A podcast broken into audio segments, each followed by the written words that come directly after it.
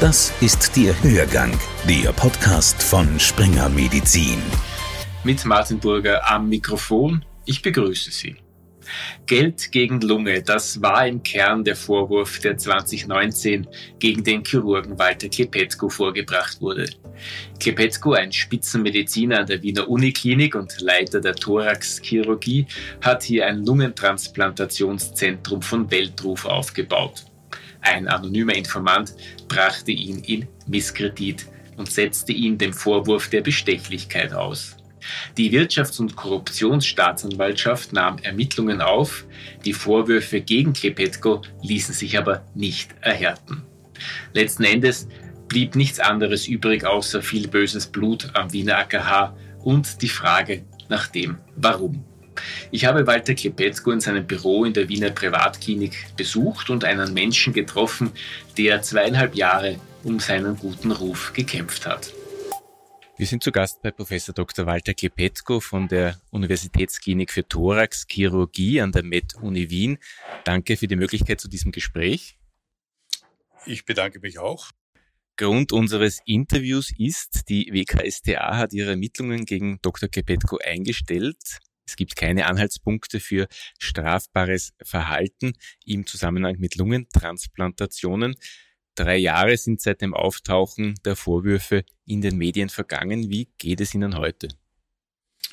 Ja, ich danke für die Frage. Vielleicht kann man noch ergänzen, es hat sich nicht nur keinerlei strafbares Verhalten finden lassen, sondern es wurde auch keinerlei Hinweis darauf gefunden, dass die anonymen Anschuldigungen in irgendeiner Weise indiziert gewesen sein sollten. Wie geht es mir heute? Ich muss sagen, ich habe nie daran gezweifelt, dass es gelingen wird, die Wahrheit zu beweisen. Ich war aber sehr betroffen, da mir klar war, dass dies nicht innerhalb einer kurzen Zeit möglich sein wird und dass eine lange Zeit harter Arbeit auf mich und auf mein Team zukommen wird. Unterstützung, Vertrauen habe ich von sehr vielen Menschen in dieser Zeit erfahren. Kann man sich als prominenter Arzt besser gegen üble Nachrede wehren oder wird der Promi-Bonus in diesem Fall zum Malus, weil die Sache eben weite Kreise zieht in der Medienlandschaft, in der Öffentlichkeit? Natürlich erregt der Bekanntheitsstatus der Person das mediale Interesse und es fördert die Fantasie. Aber gleichzeitig muss man auch sagen, dass man auch einen rascheren und direkteren Zugang zu den Medien hat. Damals wurde am Freitag dieser initiale Artikel in der Süddeutschen Zeitung veröffentlicht. Am Wochenende haben alle österreichischen Medien inklusive der ZIP 1 darüber berichtet, als wie wenn es bewiesene Evidenz wäre. Die Berichterstattung hat mich wirklich erschüttert, da die Angelegenheit so dargestellt wurde, als ob die Vorwürfe bereits bewiesen wären. Aber am Montag ist es mir dann gelungen, in sieben Printmedien und mehrere TV-Sender eine erste Stellungnahme zu diesen Anschuldigungen abzugeben. Und ich habe mich dabei bemüht, die wirklich komplexe Angelegenheit möglichst gut zu erklären und auch von Anfang an zu verhindern, dass Patientinnen und Patienten das Vertrauen in unser so wichtiges Transplantationswesen jetzt komplett verlieren.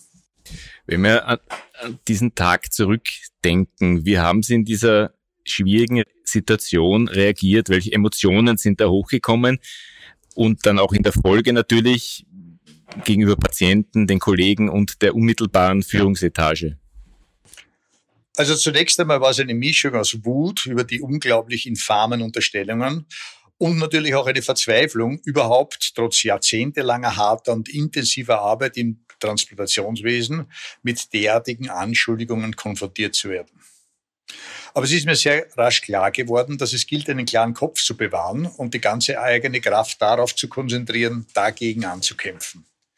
Die umfangreiche Erfahrung im Umgang mit Extremsituationen, die man in der großen Chirurgie bekommt, hat mir sicher dabei sehr, sehr viel geholfen. Das muss ich schon sagen. Sind Sie aus heutiger Sicht zufrieden mit Ihrer damaligen sicher auch emotionalen Reaktion? Sie wurden ja nicht gerade sanft angefasst. Würden Sie heute wieder genauso reagieren? Ich glaube, es gibt nicht sehr viele andere Möglichkeiten, wenn man sich in so einer Situation befindet und alles daran setzen muss, um sich zu wehren und die Wahrheit zu beweisen. Ja, ich glaube, äh, ich würde mich wiederum ähnlich so verhalten, wie ich es damals getan habe. Wie wurden Sie in diesen schweren Tagen unterstützt von der Spezialsführung, von der Spital Krankenhausführung und von den Kolleginnen und Kollegen? Also die Unterstützung, die ich zunächst einmal von meinem Team als Person erfahren habe, war einfach unglaublich. Obwohl natürlich alle wahnsinnig deprimiert waren und die haltlosen Vorwürfe absolut nicht nachvollziehen konnten, gab es einen fantastischen Zusammenhalt. Alle haben mit voller Kraft mitgeholfen, einerseits möglichst rasch die notwendigen Unterlagen und umfangreichen Dokumente für unsere Beweisführung zusammenzustellen, aber gleichzeitig auch den laufenden Betrieb in der Abteilung aufrechtzuerhalten. Man kann sich nur schwer vorstellen, wie viel Arbeit es bedeutet, die komplette Dokumentation von vielen hunderten Patienten über zehn Jahre zusammenzustellen. Uns wurden von der Staatsanwaltschaft genau 14 Tage Zeit gegeben, um diese zehn Jahre aufzubereiten. Meine Anwältin, die Frau Dr. Bleuer von der Kanzlei HLMK, hat am letzten Tag dieser kurzen Frist eine Stellungnahme von fast 400 Seiten an die ermittelnden Beamten übergeben, die wir dann gemeinsam in diesen 14 Tagen jede Nacht bis etwa 2 Uhr, 3 Uhr morgens erarbeitet haben. Zusätzlich haben wir zu dieser Stellungnahme 25 dicke Ordner mit den geforderten Unterlagen übergeben. Und zur gleichen Zeit hatten wir das große internationale Audit, bei dem wiederum das Vorgehen und vor allem die Organzuteilung bei ebenfalls Hunderten von Patienten überprüft wurden. Und daneben lief die chirurgische Tätigkeit und vor allem das Transplantationsprogramm kontinuierlich weiter. Insgesamt also eine absolute Extrembelastung für das ganze Team. Aber kommen wir auf die Unterstützung vielleicht zurück. Es gab auch viel Unterstützung von außen. Menschen, die ich gar nicht gekannt habe, haben mich auf der Straße angesprochen und nicht nur einmal sind die Worte gefallen wie, so eine Sauerei, Herr Professor, lassen Sie sich nicht unterkriegen. Und das bestärkt einem schon sehr den Rücken. Daneben lagen dann innerhalb von zwei Wochen Unterstützungsbriefe von Gesundheitsministern aus vier Ländern vor, die die Bedeutung unserer Kooperationen und vor allem die Korrektheit unseres Vorgehens hervorgehoben haben. Aber das Allerschönste, was passiert ist, war eine kleine Demonstration, die Mitglieder des Verbandes der österreichischen Herz- und Lungentransplantierten Patienten für mich vor dem Stephansdom abgehalten haben. Das war wirklich berührend. Sie wurden ja zum Sachverhalt mehrmals befragt von unterschiedlichen Stellen. Hatten Sie das Gefühl, dass die Universitätsleitung, das Rektorat hinter Ihnen stehen, die Angelegenheit mit Ihnen durchstehen? Also ich kann mit Fug und Recht sagen, dass ich auch von Seiten des Rektorats eine sehr große Fairness und Unterstützung erfahren habe. Selbstverständlich wurden mir anfangs viele Fragen gestellt, aber nachdem ich zu allen Fragen Antworten und auch Beweise hatte, wurde ich in einer sehr objektiven Weise unterstützt. Hinzufügen muss man, dass ja von Anfang an relativ klar ersichtlich war, dass es sich hier nicht um ein Whistleblowing, sondern um den Versuch einer öffentlichen Diffamierung handelt, da die ganze Sache ja über die Medien, um es genau zu sagen, über den Artikel in der Süddeutschen Zeitung gestartet wurde. Wenn absehbar ist. Aus der Lebenserfahrung weiß man, merkt man das ja, dass ich eine Angelegenheit nicht so einfach vom Tisch kriege, wenn sich etwas in die Länge zieht. Wie kann man sich da emotional stabilisieren? Also wie schon erwähnt, gilt es in einer derartigen Situation äh, vor allen Dingen nicht den Glauben an sich selbst zu verlieren und auch an die Durchsetzungskraft einer Gerechtigkeit zu glauben.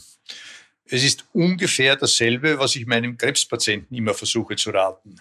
Schauen Sie nicht nach links oder nach rechts, sondern richten Sie den Blick nach vorne und glauben Sie an den Erfolg. Zu Weihnachten war ich dann in einem sehr schönen Hotel in Salzburg und da stand des Morgens auf der täglichen Spruchtafel die Worte Kapitulation niemals. Das habe ich sehr sinnbildlich für meine damalige Situation gesehen. Während dieser mehrjährigen Frist, bis die Ermittlungen eingestellt wurden, waren Sie sich da immer sicher, dass die Justiz ihren Job ordentlich macht? Also an der Qualität der Justiz hatte ich zu keinem Zeitpunkt Zweifel. Meine Sorge war lediglich, dass die wirklich komplexe Materie, speziell der Organallokation und der Organbilanzen zwischen Ländern, ungenügend verstanden werden könnte. Und wenn ich etwas auszusetzen habe, dann war es sicher die lange Dauer des Untersuchungsverfahrens, die schon zermürbend war. Insbesondere da die wesentlichen Beweisstücke schon nach wenigen Monaten eigentlich vorlagen.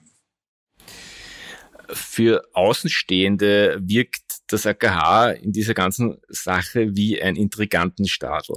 Hand aufs Herz, als langjähriger Experte, als Insider, wie intrigant ist das AKH wirklich? Und wenn ja, äh, was könnte man dagegen unternehmen? Also im AKH oder besser gesagt an der Universitätsklinik finden sich naturgemäß eine überdurchschnittlich hohe Anzahl an Personen, die ein sehr hohes Karrierestreben auszeichnet. Dass das auch zu vermehrten Konflikten als anderswo führt, ist naheliegend. Allerdings besteht ein gravierender Unterschied zwischen den normalen Rangeleien, wenn man so sagen darf, und dem, was hier passiert ist. Das war hier eine bestens vorbereitete, niveaulose Attacke, die gleichzeitig hochprofessionell durchgeführt wurde. Alleine schon das gewählte Timing war beachtlich. Am Freitag erscheint der Artikel in der Süddeutschen Zeitung. Am Wochenende berichten alle österreichischen Medien über die Sache, wie wenn es absolute Evidenz und bewiesene Tatsache wäre.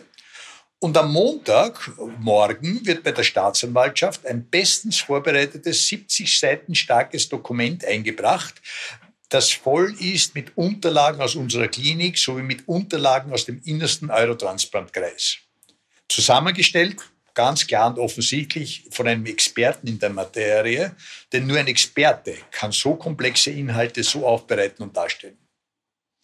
Wenn Sie mich jetzt fragen, wie man sowas in der Zukunft vermeiden könnte, also ich glaube zunächst, dass es eine wichtige Führungsaufgabe ist, rechtzeitig zu erkennen, wo Ressourcenknappheit und Neidverhalten zusammenkommen und zu so einem Verhalten führen können.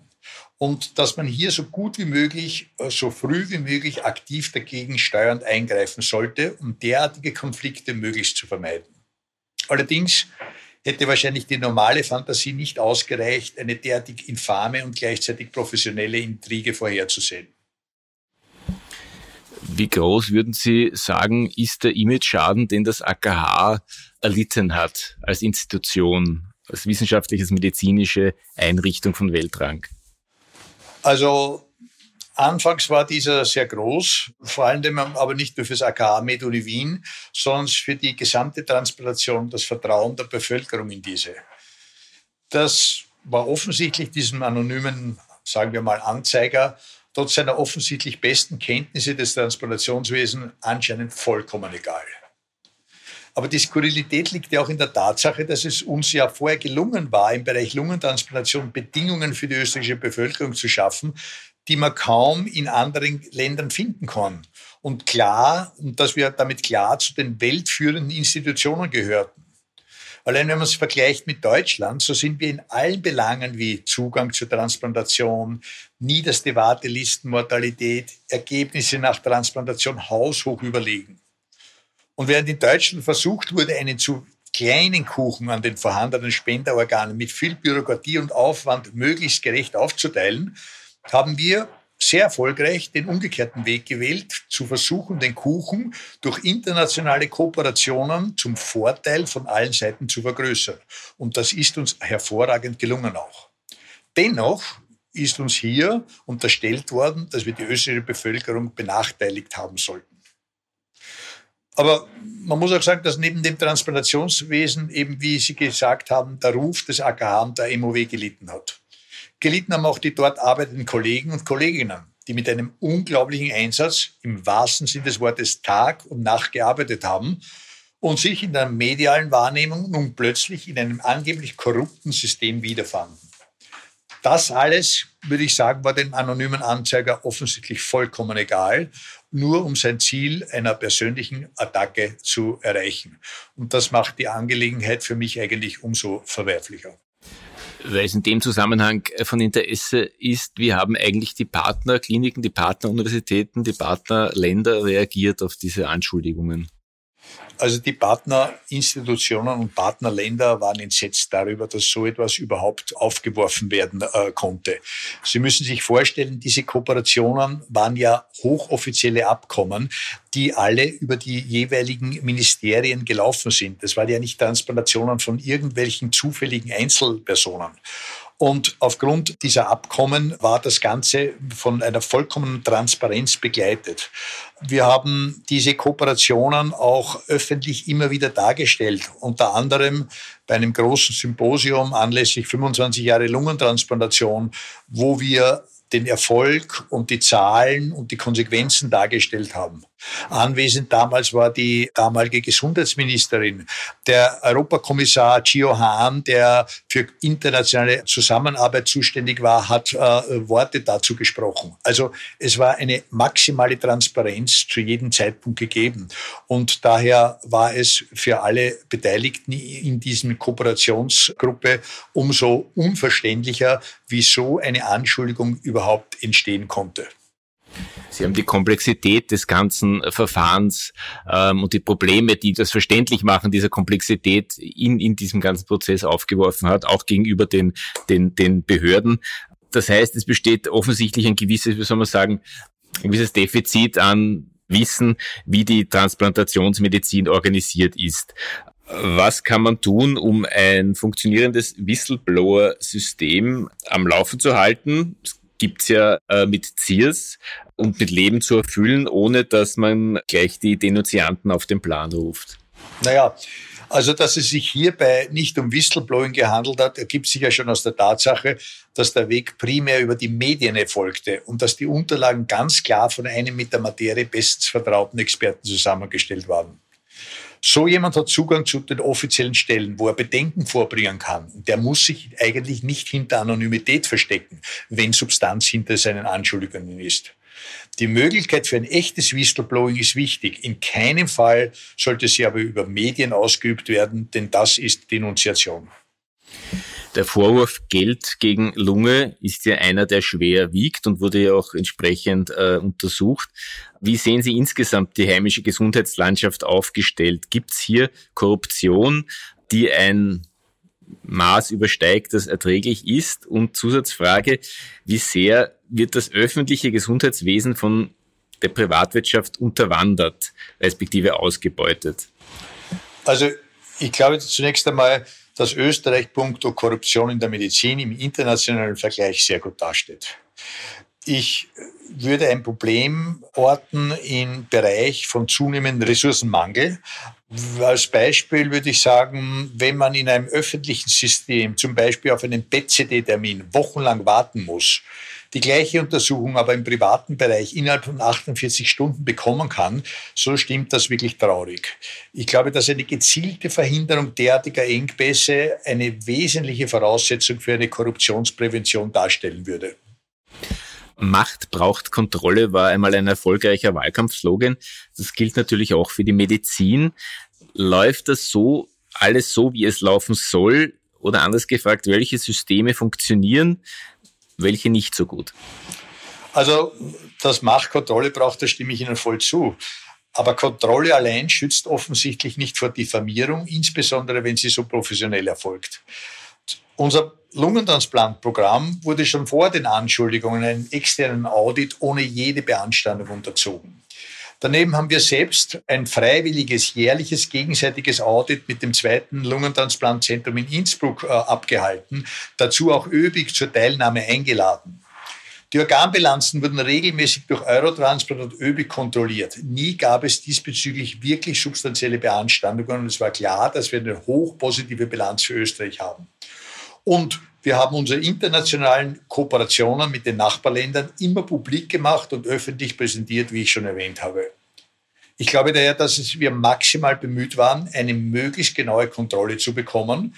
Schon allein aus der Tatsache, dass uns klar war, dass Transplantation immer ein besonders beachteter Bereich der Medizin darstellt, in dem sehr, sehr viele Emotionen verhaftet sind.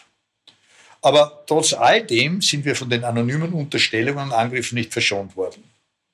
Aber wenn wir jetzt auch über Macht und Kontrolle reden, so sollte man hier auch die Macht der Medien ansprechen.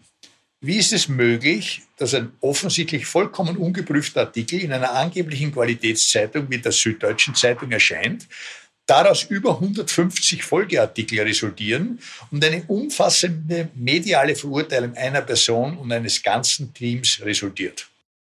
Abschließend, der Fall zieht sich jetzt einige Jahre wenn Sie an Ihre jüngeren Kollegen denken in Ihrem Fach, die diesen Fall natürlich verfolgen, möglicherweise gewisse mm, Angst äh, verspüren, dass sie selber einmal in, in Misskredit geraten. Es muss nicht unbedingt in Ihrem Fach sein, generell in der Medizin. Was würden Sie äh, denen raten? Ja, also ich glaube, die Basis ist zunächst einmal, dass man wirklich bemüht sein sollte, wirklich korrekt zu handeln, zu agieren und zu arbeiten und sich immer wieder selber hinterfragt, äh, wo man in seinem Handeln steht. Das ist einmal die wichtigste Basis überhaupt. Wenn es trotzdem zu Anschuldigungen kommt, dann glaube ich, äh, ist der beste Umgang der damit, dass man möglichst offen und offensiv, ich meine damit nicht aggressiv, aber nach außen gehend und nach vorne schauend mit diesen Anschuldigungen umgeht und die Dinge möglichst klar anspricht und nicht herumspricht oder irgendwie zu Teilverschleiern versucht. Nach drei Jahren hat die WKStA jetzt ihre Ermittlungen eingestellt. Damit ist in gewisser Weise ein Kapitel geschlossen. Wie blicken Sie jetzt in die nähere Zukunft? Also ich blicke in die nähere Zukunft sehr positiv. Ich sitze hier nicht mit den negativen Gefühlen trotz dieser wirklich harten Zeit. Vor allen Dingen freue ich mich darauf, dass ich meine Energie jetzt wieder sinnvoll einsetzen kann oder konzentriert sinnvoll einsetzen kann und vor allen Dingen, dass ich das tun kann, was ich gerne mache als Chirurg, nämlich meine Patienten zu behandeln und auch für meine Patienten da zu sein. Herr Dr. Kebetko, vielen Dank für dieses Gespräch. Ich bedanke mich sehr. Hörgang, der Podcast von Springer Medizin.